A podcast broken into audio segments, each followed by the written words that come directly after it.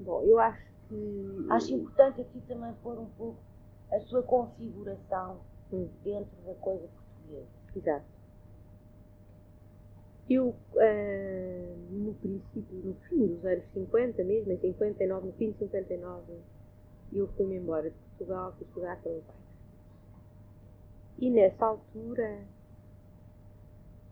eu devia ser, entendi que devia ser porque eu não tenho muita consciência do ambiente dessa época, posso imaginar, mas já não me lembro. Uh, mas aquilo que eu me lembro de mim, acho que tem a ver com o que devia ser uh, uma, uma jovem portuguesa uh, numa sociedade muito fechada, sem. Também tinha uma família que não me impôs nem ideologias, nem tabus muito, muito grandes, portanto, uh, que não me fez livre, mas que também não me impôs assim. Uh, tabus, digamos, ou regras muito rígidas. E, e eu tenho a sensação de que todos os anos 60 até os anos 70, que foi um tempo em que eu vivi em Novaina e Angola, portanto eu estive sete anos em Novaina e um ano em Angola, lá pelo meio, até 67, fim de 67. Uh, tenho a impressão de que eh, continuei a ser aquilo que de certa maneira já era. Embora, eh, ao nível exatamente dos comportamentos e do costume, tivesse mudado radicalmente a minha vida. E, e exatamente porque de certa maneira continuei a ser o que já era, não mudei por essa mudança. Quer dizer, eu de facto, eh, uma das coisas curiosas que eu tenho de lembrança curiosa que eu tenho do fim dos anos 60 é de ser o exemplo para toda uma série de, de, pessoas e de amigos aqui de, de Lisboa, uh, o exemplo de uma, de uma pessoa que tinha mudado radicalmente. E de eu não ter nenhuma consciência disso. Só mais tarde é que eu me vinha dar conta de que as pessoas tinham essa imagem de mim. Porque no fundo essas minhas mudanças uh, foram feitas sem sem eu ter feito rupturas fiz rupturas grandes mas não fiz rupturas comigo própria e por isso tenho tenho um pouco a sensação de que tive sempre durante essa época uh, a sensação de uma certa continuidade uh, ao princípio portanto estive em Vaina e ele vai na. É uma, é uma universidade católica. Eu ia uh, com meia freira uh, para lá e durante os três primeiros anos mantive-me um bocado nesse tipo de ambiente, com as pessoas com quem me dava. Uh, Dava-me também muito com os meus colegas de faculdade belgas que não me tiravam muito dessa. não me tiravam muito desse ambiente. Estudava psicologia que também não entrava muito em contradição com, a, com, a minha, com, a minha, com o meu cristianismo, com a minha prática religiosa, etc. E, portanto, durante os três primeiros anos, pode-se dizer que não se passou assim nada de muito especial. Eu acho que valia a pena aí você pôr eh, as razões que levam uma menina, adolescente, pai, a escolher uma via religiosa, portanto, educação artística. Eu acho que, é interessante é uma coisa bem dos anos 50 e 60. É, pois. Bem, eu fui educada numa família muito católica, muito praticante, que não era uma família beata no mau sentido da palavra, mas era extremamente praticante. E eu fui induzida também frequentei o movimentos católicos, a Ação Católica, mas sobretudo um movimento de mulheres que existia, que era as noelistas. E, e eu fui induzida uh, a gosto, digamos, uh, à missa todos os dias e, faziam tempos de meditação diários e mais não sei quantos, portanto tinham uma, uma disciplina, digamos, uh, de, de, religiosa muito grande. E eu penso que quando, quando decidi ser freira foi muito em função das minhas questões relativamente à sexualidade. E uh, isso passava-se no fim do liceu, não era? Isso passava-se no fim do liceu, já não no fim do liceu, sim, no fim do liceu, exato, no fim do liceu, e depois eu seguir ao liceu fiz o curso de educadoras. Portanto, durante, depois tive ainda um ano a trabalhar como educadora. Portanto, foi mais ou menos durante esse período em que uh, o primeiro amigo de lá de casa e das minhas irmãs, que eu soube por uma das minhas irmãs que me ia pedir namoro nesse dia, eu, uh, antes que ele me dissesse qualquer coisa, disse-lhe que ia para feira. Pronto, e, e arrumei as coisas assim. Tenho a impressão que uh, eu hoje penso, mas obviamente não pensava nada disso na altura, eu hoje penso que se eu tivesse, se eu não tivesse tanto tido tanto medo, digamos, do que é que se passava aí desse lado da sexualidade, e se eu me tivesse feito uma vida de namoro e casado, normal, com as minhas irmãs, as minhas amigas e não sei o quê, que eu eh, não tinha tido, não sei, é muito difícil dizer isto, mas tenho a impressão que não tinha tido a, capacidade para uh, para fazer uma vida para fora. Portanto, eu tinha uma vida extremamente interiorizada, uh, desde miúda, por razões de educação e por razões éramos muitos irmãos, e há sempre uns que são mais consigo que outros. E, e Quantos irmãos vocês eram? nove. Éramos nove.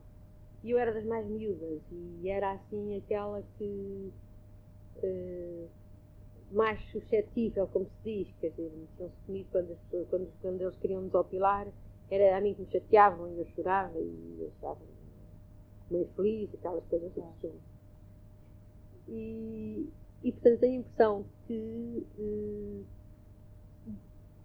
eu devo ter sentido nessa altura que me metia numa coisa da qual não me sabia desenvencilhar se me casasse. E, e, portanto, o ser freira para mim foi uma coisa que, no fundo, eh, é a tradição das mulheres no século XVIII e no século XIX. Quer dizer, das mulheres, a única, nesses dois séculos, a única forma de terem uma certa liberdade era ir para o convento. Claro. São...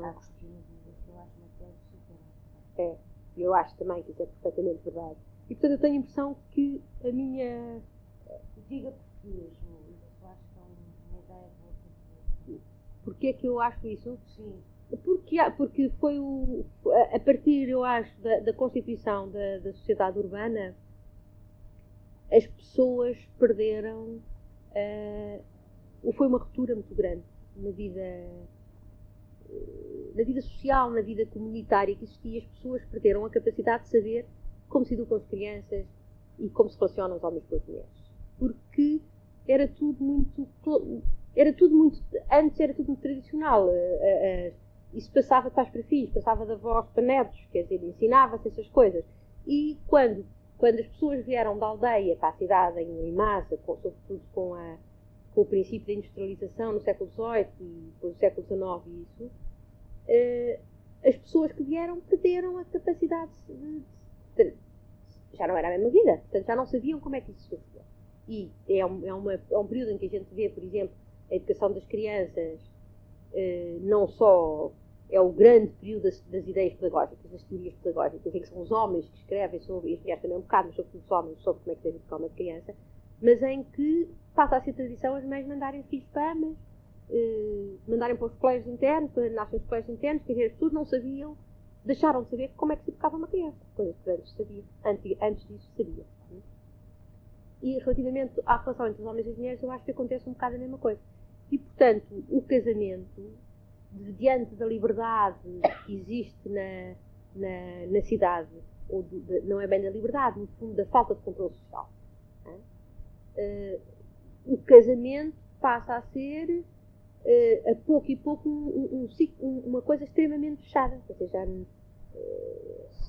eu acho engraçado que nós em Portugal temos ainda, já muito pouco, mas ainda temos nas nossas aldeias o funcionamento do século XVII ou do século XVI, que a gente vê e vê que as mulheres nas nossas aldeias, eu sei que também há uma razão social que é a partida dos homens constante, mas têm uma liberdade e uma, e uma sensualidade na linguagem e no corpo e, na, e, no humor entre os homens e as mulheres e tudo, que isso quando, isso quando foi transmitido para a cidade tornou-se libertinagem, tornou-se perigoso, tornou-se e a segurança das pessoas passou por eh, casamentos e famílias extremamente fechadas e em que o homem passou a ter uma série de direitos sobre as mulheres.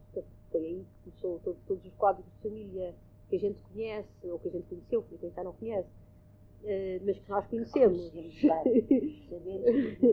em que se abria as cartas, em que se fazia tudo, em que, em, portanto, tudo isso nasce mais ou menos nessa época.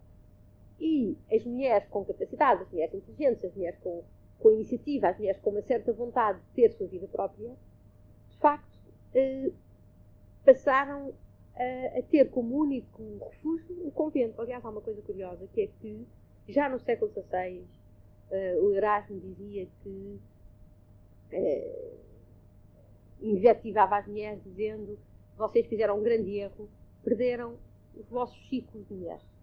Enquanto que os homens mantiveram uh, ciclo militar, a, a igreja, que é, uma, que é fundamentalmente masculina, a, a profissão, as tabernas, enfim, os homens mantiveram de facto os seus, uh, os seus ciclos de relacionamento entre homens, as mulheres, uh, com essa história da família e desse tipo de família, perderam completamente a relação umas com as outras, senão como rivais umas das outras. E, portanto, de facto, o único sítio em que elas conseguiram manter uma certa liberdade foi construindo locais, no fundo, entre elas, e os conventos passaram a ser isso.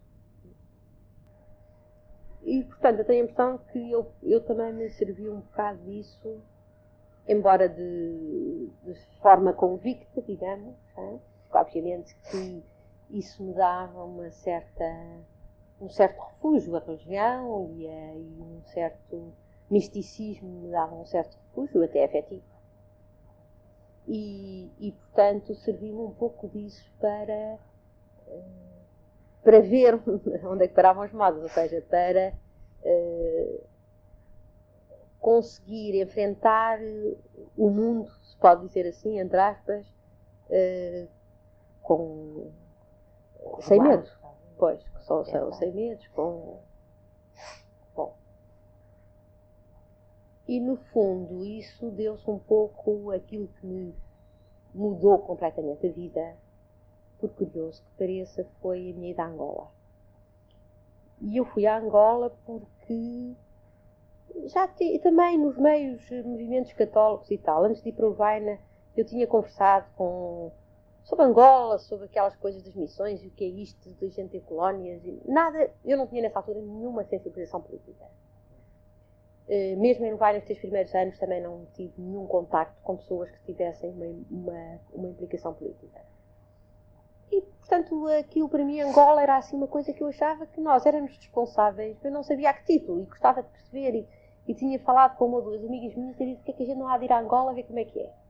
Entretanto, enquanto eu estava em Noveira, começou a, a guerra de libertação e uh, uma dessas, duas dessas minhas amigas foram mesmo para Angola, que eram centros sociais, e foram para lá, enviadas pelo governo, fazer uma escola de centros sociais e de educadores. Isabel Pimentel. E, e eu fiquei com vontade de ir lá. E uh, a Isabel Pimentel era uma delas? Era. E a outra? A outra era a Gabriela Ferreira. E eu uh, fui para. E a Cristina Figueira também, mas essa não foi nas mesmas circunstâncias, porque o marido foi, era militar e foi para lá e ela também foi trabalhar com elas. E eu fui para lá. Ah, e eu então eh, estava em Novaina e decidi, uma maneira que eu tenho de ir a Angola, só ao fim do, do, terceiro ano da faculdade, eu tinha que fazer uma tese de licenciatura durante o quarto ano. Uma maneira de eu lá ir é ir lá fazer a tese. Como eu tinha uma bolsa daqui assim de Lisboa, de um uma organização religiosa. Em que, que organização eu, era? Era associada do postulado. Portanto, eu estava mais ou menos uh, comprometida, digamos, uh, do ponto de vista. Quer dizer, era para onde eu pensava entrar uh, enquanto freira, etc. Era uma organiza eram freiras laicas. E eu tinha uma bolsa e resolvi escrever para elas a dizer que havia um professor que, que andava à procura de uma aluna que fosse à África fazer uma investigação. Se elas me arranjavam um financiamento para eu ir a Angola. E por outro lado disse ao professor com quem eu queria fazer a tese que tinha uma bolsa para ir a Angola se ele me arranjava um assunto para eu fazer um, uma investigação em África. E ele já tinha estado em África, portanto era um professor ótimo. É? E, e arranjou um assunto e eu, uh, e, e, aqui assim disseram que me arranjavam. Era, era uh, o desenvolvimento psicomotor de crianças africanas tribalizadas, ainda ou semi-tribalizadas. E eu, portanto, tinha, precisava de um teste de desenvolvimento psicomotor, lá aquele material, material todo, mas vim para Lisboa para pensar, a pensar, portanto, em junho, no fim das aulas, a pensar lá passar eh, julho, agosto e setembro, e, e fazer esse, e passar esse teste e tal, mas como não tive nenhuma resposta daqui antes de me ir embora para a férias, até para trazer material, material que estava cá, eu tinha muito pouco dinheiro. E, e depois ainda fui eu que me desarrasquei para arranjar a viagem na, na Força Aérea, porque a Força Aérea facilitava muitas viagens nessa altura, arranjei lá uma viagem à bola na Força Aérea, mas só consegui para aí a meados de setembro. E a minha mãe deu-me um conto de 500 e eu fui para Angola com um conto de 500 no bolso. E obviamente quando cheguei em meados de setembro já não dava para fazer tese e para me ir embora, de maneira que acabei por ficar lá um ano. Fui para, para, para, para nessa altura Sá na Bandeira, para o Lubango, onde estive a preparar a tese durante três meses em casa de uma amiga minha, também lá estava com o marido, que era militar, uh, da, Maria Proença. Uh, teve lá o primeiro filho, que eu ajudei no parto, fez o parto que em casa e mais não sei o quê. E, andei, e nesses três primeiros meses estive, portanto, a visitar ali as aldeias ao pé da Bandeira e a preparar, a fazer um questionário para fazer às mães e tal, a preparar, e à espera que me chegasse o tal teste, porque entretanto em direito da França, só foi de infância. Uh, lá chegou o teste, eu entretanto voltei para Luanda, tive seis meses em Luanda a trabalhar, lá nessa escola como professora, para ganhar dinheiro para, sobreviver. E depois voltei para Sá da Bandeira, onde tive três meses espantosos, porque passei três meses que vivia quase, vivi quase todos nas missões ali assim ao lado, e de manhã saía para as aldeias com uma intérprete e passava o dia nas aldeias com as mulheres e com as crianças a fazer o teste às criancinhas e Bom, e aquilo para mim foi de dois pontos de vista uma revelação, ou até de três, digamos.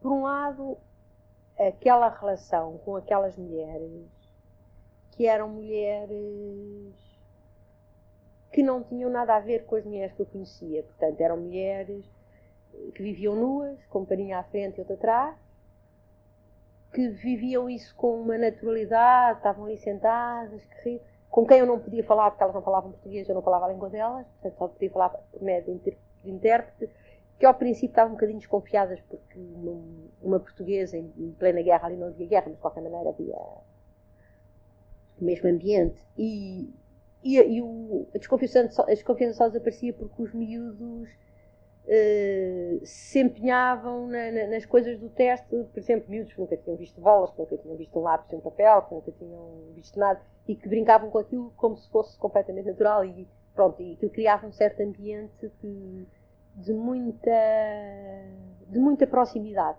né, com, com aquelas mulheres.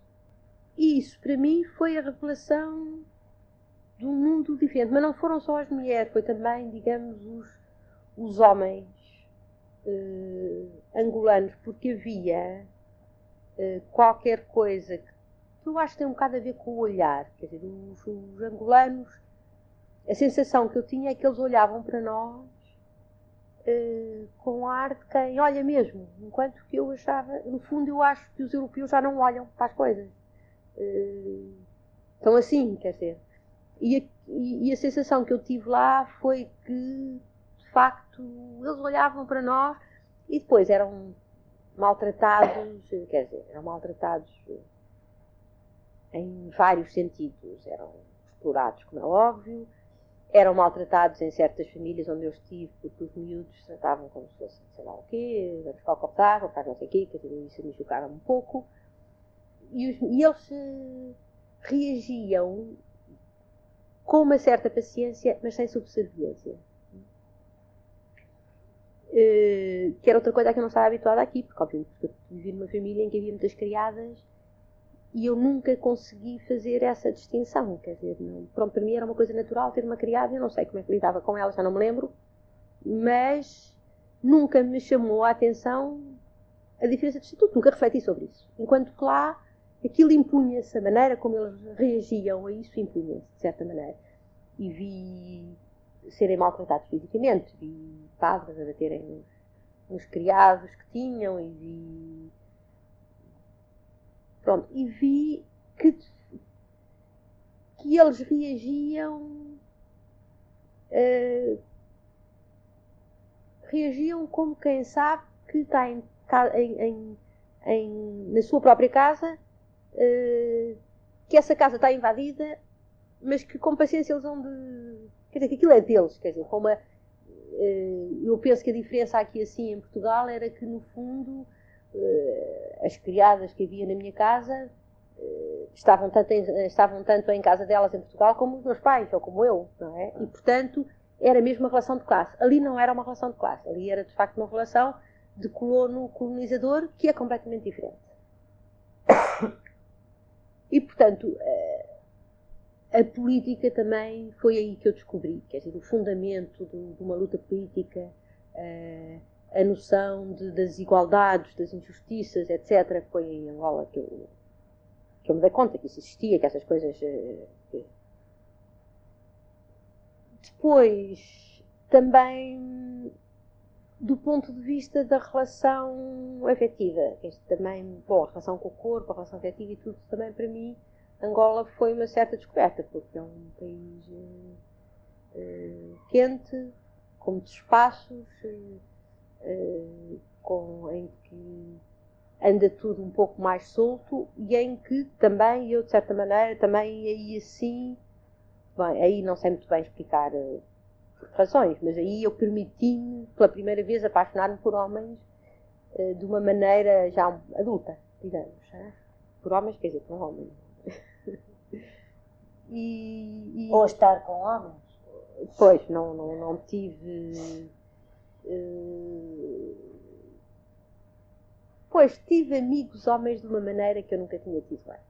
E além disso, tive, de facto, uma relação afetiva com um homem que não passou de relação afetiva, que inclusivamente eu tentava sublimar, porque ainda para cima, porque o homem era padre, de maneira que eu tentava uh, entender aquilo e refletir aquilo, mas o que é facto é que isso me abriu para um, para um mundo diferente para o qual eu não tinha e portanto Angola foi para mim uh, uma mudança completa, provocou em mim uma mudança completa de mentalidade.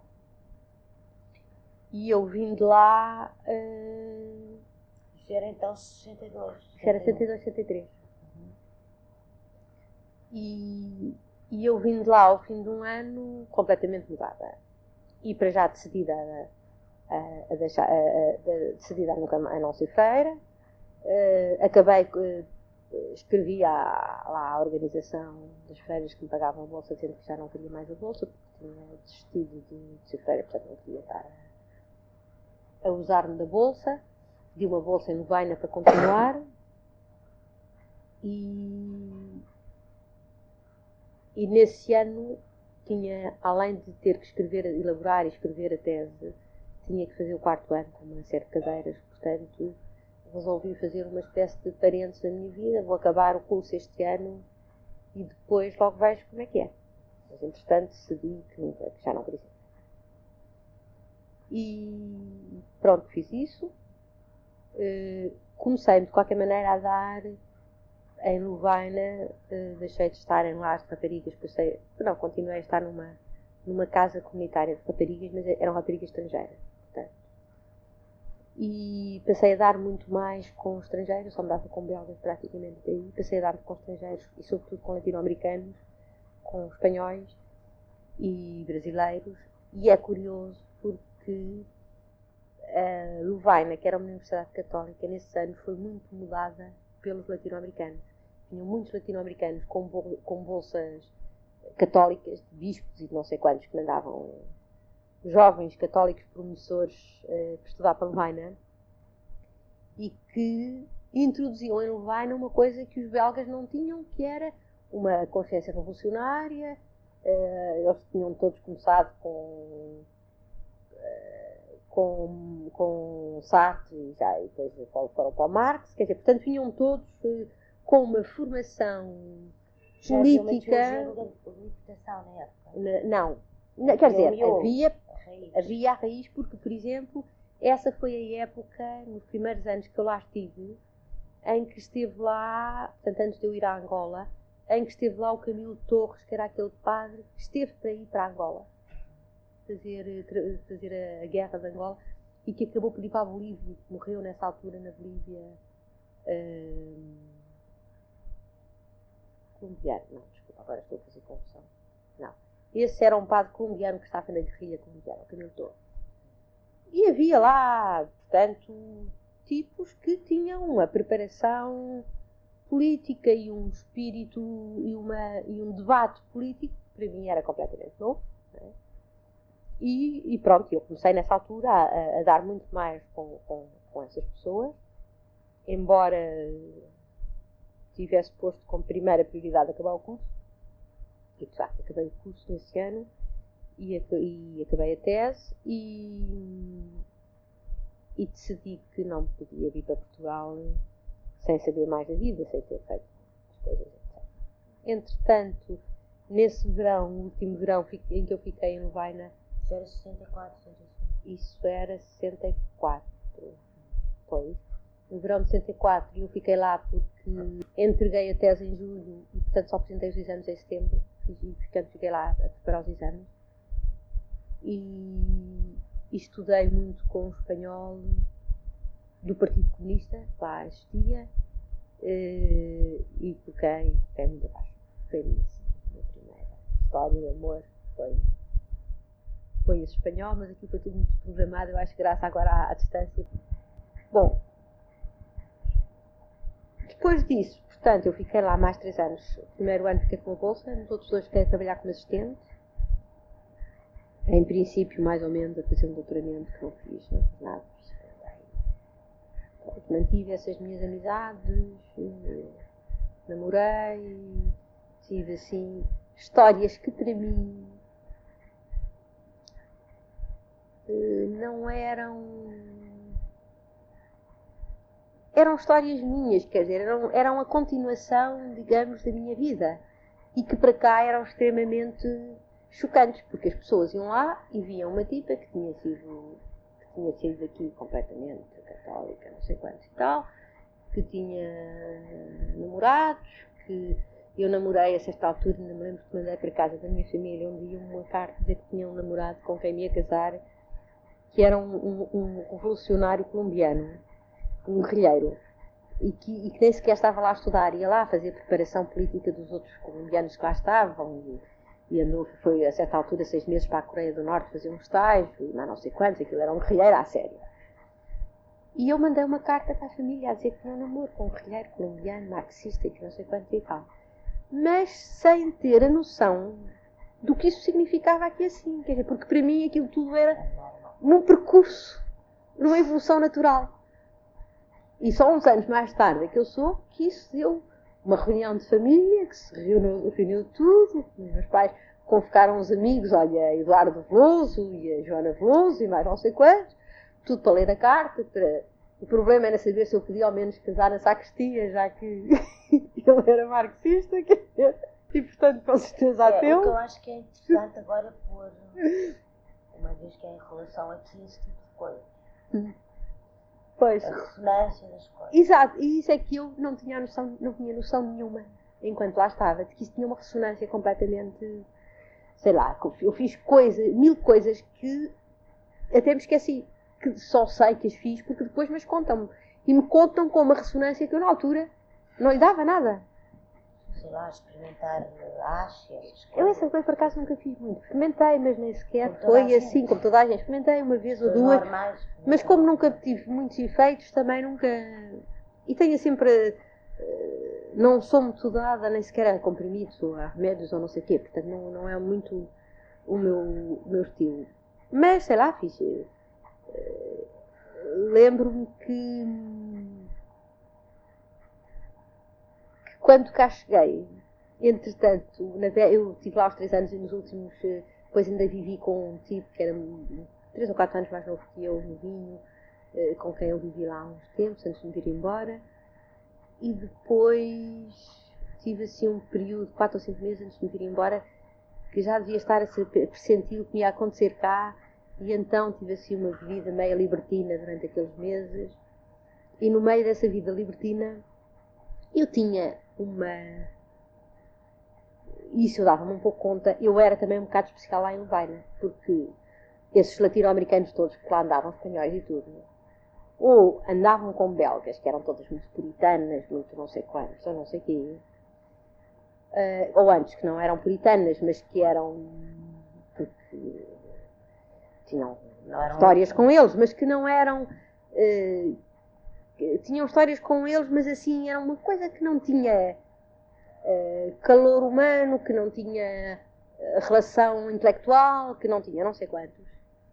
Ou então andavam com mulheres latino-americanas que virgem para o casamento e pronto, portanto andavam ali como deve de ser na coisa. E eu, para eles, era assim uma espécie de, de amiga diferente, porque, porque era mais livre, mais disponível e ao mesmo tempo podia-se ter. E depois era um bocadinho mais velha que eles, porque eu para lá já tinha. Enfim, não era mais velha que todos, tinha alguns da minha idade, mas havia alguns eh, que eu era três ou quatro anos mais velha, portanto, eles tinham comigo assim uma relação. Isso eu percebia. Eh, mas. o que é que eu estava. Ah, e entretanto, nos últimos meses que eu lá estive, eu lembro-me que apanhei uma gonorreia no meio daquilo tudo, que não dei por isso, que nem sequer sabia que existia, e que fiquei. eh, pronto, nem, nem, nem, nem me preocupei. Depois cheguei a Portugal e fui ao médico, que era um médico onde iam as minhas irmãs, um ginecologista, porque estava-me a sentir com qualquer coisa que não estava normal, e fui lá. O médico mandou-me fazer uma análise, e eu lembro-me que o tipo, quando viu a análise, ficou verde, mas que não me disse nada, porque achou que uma menina da sociedade portuguesa ter uma doença daquelas, ele nem sabia como é que havia de ser.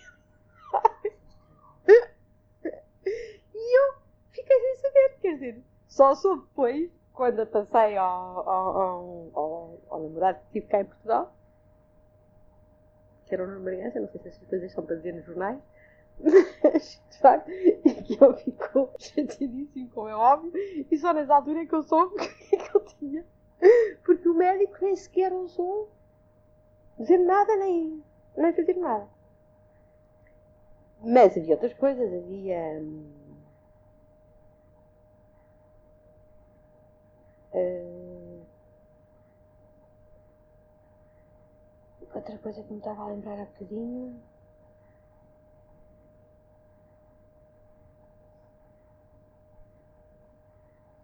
Que era, no fundo, sei lá, por exemplo, vir cá passar no verão e depois havia um tipo amigo meu, um cubano, com quem eu nunca tive nenhuma história, outra de, de- de uma história de amizade, com, com amigos, entre aquele grupo de amigos que eu lá tinha.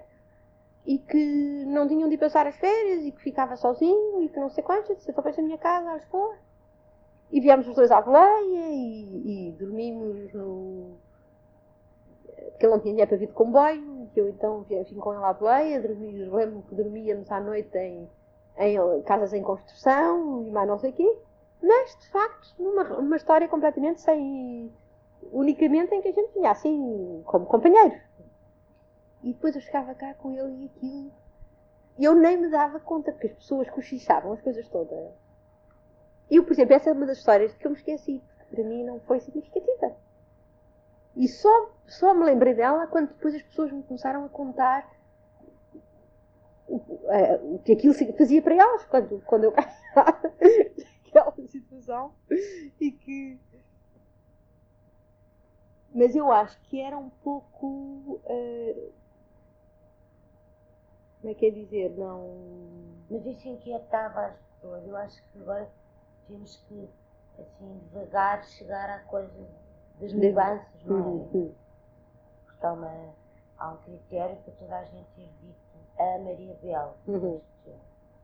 Então, você diz que na época não tinha consciência, mas agora talvez já tenha, tumultuou algumas cabeças. Então, vai deve ter tumultuado todo o lado desta nossa tradição prática cristã, chamada. Uhum. Deve ter havido uma certa tumultuação por esse lado. Exato. Exato. Por isso eu acho que é um Pois, agora. Pois, agora eu isso, quer dizer, eu também não me dei muito por isso, porquê? Porque, eh, aliás, disse isso ao princípio, os meus pais, que eram muito católicos, que sofreram muito, como é problema, eu depois uh, uh, comecei um namoro com o Nuno Bragança, que entretanto separou-se da mulher, e eu fui ver com ele, e não sei o quê. E uh, isso foi uma coisa que custou muito aos meus pais, porque eu ter levado um homem a separar-se da mulher com quem vivia há tantos anos, um tipo que era tido como exemplar, como cristão, como não sei quantos, uh, para eles foi um golpe, mas nunca na vida eles me. Sei, o meu pai uma vez, um dia teve uma conversa comigo e disse: lá bem o que é que fazes, o que é que estás a fazer, isso. Mas nunca me pressionaram, nunca, nunca deixaram de me falar, nunca ficaram zangados, aliás, não é só comigo, com, com, com o meu irmão, que deixou de ser padre a certa altura, também, para eles aquilo foi um grande problema. Houve pessoas que lhes deixaram de falar, que mais não sei o quê. Mas eles, de facto, tiveram sempre muita força nisso e foram muito abertos e pronto, acharam que as pessoas tinham direito a fazer a sua vida e faziam como entendiam e mais não sei o quê. Portanto, isso também fez que eu nunca dei muito. Por exemplo, uma das coisas que eu me dei conta mais tarde é que nos últimos anos em que eu estava no Vaina, eu penso que posso dizer isso, porque. Porque eu, a certa altura, soube isso assim. Eh, eu era um pouco objeto de turismo de, certo, de certas pessoas com quem, eu depois fui amiga, exatamente de gente do tempo e o modo, do Eduardo Bozo, do João Bernardo da Costa, não sei quanto, que iam ver uma, uma maoísta uh, libertina, não sei quantos, que era provavelmente não tinha nada a ver com aquilo que eu vivia, nem com aquilo que eu era, mas que era o imaginário eh, eh, relativamente ao que se vivia cá e àquilo que era para eles os meus comportamentos, que de facto eram, né? eh, mas que não tinha nada a ver o que eu fazia e o que eu sentia com de facto esse imaginário que era o deles.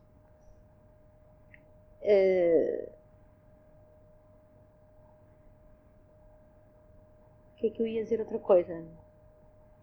Mas, portanto, eu não sei muito bem. Uh,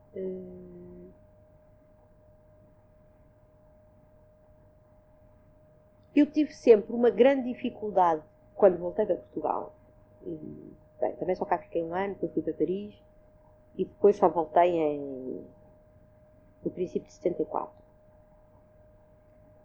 tive sempre uma grande dificuldade em poder apreciar aquilo que eu faço ou que fazia com os olhos dos portugueses, porque mudei muito numa idade em que eu ainda não estava formada. Tinha uma, uma aquela formação, aquela estrutura de personalidade que as crianças adquirem, é? até, a adolescência, mas não estava formada mentalmente, não estava formada intelectualmente, não estava formada como mulher. Uh, isso tudo uh, me aconteceu lá fora e me aconteceu, inclusivamente eu lembro que uma coisa que me espantou, a primeira vez que eu tive uma relação sexual foi eu estava muito apaixonada.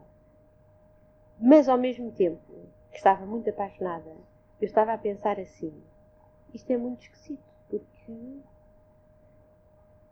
parece que aprendi no cinema. Isto é tudo tão natural. Quer dizer, sei fazer as coisas todas como que eu não estava à espera, porque tinha vivido sempre uma vida tão, tão reclusa, digamos, que no fundo não estava à espera de que aquilo fosse uma coisa uh, óbvia e que, e que eu sabia fazer tão bem como qualquer outra pessoa, porque uh, ah, já sei o que é que eu ia dizer há bocadinho. Portanto, eu acho que. Mas acabando isto aqui assim. Uh, eu nunca fui capaz muito bem de, de, de, de, ver ou de sentir uma certa diferença, porque eu sinto muito portuguesa em muitas coisas. E acho, por exemplo, que a forma como eu, de facto, me transformei lá fora tem muito a ver com, com o ser mulher portuguesa, que eu acho que as pessoas imigrantes portuguesas vão para lá sem ser casadas e sem ter filhos, ao fim de seis meses falam francês, vestem-se como mais francesas, pensam como mais francesas, quer dizer, sem deixarem de ser portuguesas, adaptam-se muito facilmente. E eu fui para lá muito nova e acho que eh, assumi como, com naturalidade uma forma de funcionar eh, que de facto não tinha nada a ver com aqui, mas que eu não me dava conta muito da diferença. Eu lembro-me, por exemplo, que quando eu, vivi cá no ano letivo de 67, 68. Foi nessa altura que eu comecei a andar com o Bragança e depois nos juntamos e fomos os dois a Paris. E nessa altura o Tempo e o Modo eh, fez um número sobre o casamento. E pediram para escrever um artigo e eu fiz um artigo que o Tempo e o Modo não publicou. Não, foi, não foi censurado pela censura. Coisa, foi o próprio Tempo e o Modo que achou e o Nuno Bragança que acharam que aquilo era demais.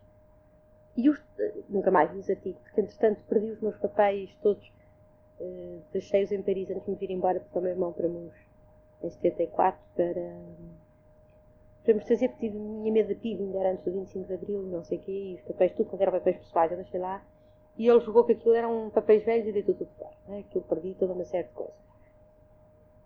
E, e portanto não sei o que é que eu escrevi, mas eu hoje tenho curiosidade de ver o que é que eu escrevi que era tão escandaloso para a altura. Porque não era com certeza uma coisa provocante ou escandalosa. Eu escrevi com certeza uma coisa que eu sentia, que eu, que eu pensava. Né? E eu gostava de perceber, porque hoje gostava de ver isso para, para ver um bocadinho o que é que. E nessa altura foi a primeira vez uh, que eu fiquei assim, que eu percebi uma certa diferença, quer dizer, já tinha percebido que que ia ser muito difícil para mim viver aqui em Portugal, porque as pessoas tinham uma vida completamente diferente e eu com os meus hábitos, o tipo de vida que eu levava, que aqui assim não tinha. Uh, não havia abertura para eu. E devo dizer que acho que ainda hoje acho a vida em Portugal bastante difícil uh, em certos aspectos. Claro, é aquela coisa que estava a tirar bocado, eu muito incestuoso, porque de facto não dá. Uh, bem, nessa altura, obviamente, era bastante pior. Bem, eu nos anos 60, uh, propriamente, não senti muito porque uh, vivi lá fora e quando aqui vi, não senti uh, grandes diferenças. Quer dizer, aquilo de que eu me lembro dos anos 60 é, por um lado, de uma certa abertura com, ao nível exatamente dos meios católicos da oposição. Eu devo dizer que eu própria eh, nunca, nunca fiz eh, muita política eh, em Portugal até ao 25 de abril. Eu lembro-me, por exemplo, de terem 70 Olha, eu não sei exatamente o ano que foi, mas deve ter sido, já estava naquela casa, portanto deve ter sido em 72, eh, em que houve uma reunião organizada pelo daquele tipo do PSD, Leiria, como é que ele chama? Marcos, não sei o quê, Dias Marques, Silva Marques, que tinha acabado de sair do PC e reuniu a oposição os intelectuais da oposição, não o PC, em Paris. Fez uma grande reunião Era a primeira vez que se reuniam assim e, uh, e lá foi aquela gente. Eu também, se não me engano, estava António Barreira, estava a melhor de Portugal, estava essa gente. E eu fui também a essa reunião. E lembro-me que, a certa altura, fiz uma intervenção. Ficou tudo a olhar para mim. Porque eu disse assim: olha, eu acho que vocês estão todos enganados. Porque a Revolução em Portugal não se faz aqui assim. A Revolução em Portugal faz-se em Portugal. E não se faz aqui nos cafés de Paris. Portanto, se vocês estão em Paris e têm que estar em Paris, eu acho que o que vocês têm a fazer é estudar, aprender, fazer coisas e foder. Disse assim, com todas as, todas as. Porque, disse isto assim, porque eu falava mal, porque em francês fala-se mal. O francês não tem a força que tem em português, não é? E, portanto, eu, como tinha feito todo uma certa, um certo caminho na Bélgica, em França, em francês, no fundo tinha adquirido um certo tipo de linguagem, mesmo em português, que não tem a ver com a linguagem portuguesa, claro. mas que tem a ver com a linguagem francesa. E ficou tudo a olhar para mim, porque de facto era a última coisa que eles tinham pensado que os revolucionários tinham para fazer, quer dizer, tinham fazer revolução. Essa história é gira, fechar. E, e eu, pronto, é outro tipo de coisa que eu também não me dei conta, só mais tarde é que um ou outro desses tipos veio ter comigo e disse: Tu nem te deste conta do que disseste. E de facto eu não, eu não me dava conta de como estava desajustada relativamente a um, a um certo mundo português. E portanto eu não sou boa apreciadora do que é que se passava aqui. Que, como foi dito, é sobre o seu filho, não é? Quando está adotou um filho. Uhum. Isso foi quando? Isso foi em 74. Em 74. Foi em 74 também tem a ver com todo este percurso, eu acho. Então, há uma coerência. Né? Uhum. Uhum.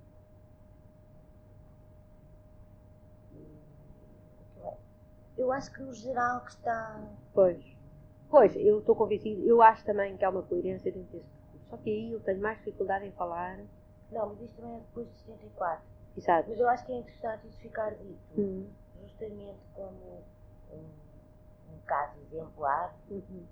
não é que seja acima dos outros mil casos que há, mas que possa ser tomado como exemplo uma pessoa que nasceu num, num meio tradicional católico, uhum. como é a nossa país, não é? Uhum. E depois não caso uhum. Pois. Pois. Mas eu isso acho que o problema, e isso por exemplo era muito interessante falar, mas isso eu acho que é mais difícil porque implica também meu filho. Não, não mas isso também é uma mas é muito interessante, pois, exato. Mas é interessante porque um dos problemas que eu sempre tive com ele, ou que ele teve comigo, é de facto o facto que aquilo que para mim era natural, que era adotá-lo, que era falar da história dele, que era dizer que também ele era prostituta, que era não sei quanto, e que portanto ele também assumiu como natural, ele ter sempre imenso choque com o resto, de, com a escola, com não sei quanto, sempre quis falar disso porque as pessoas de facto não aceitavam isso como natural.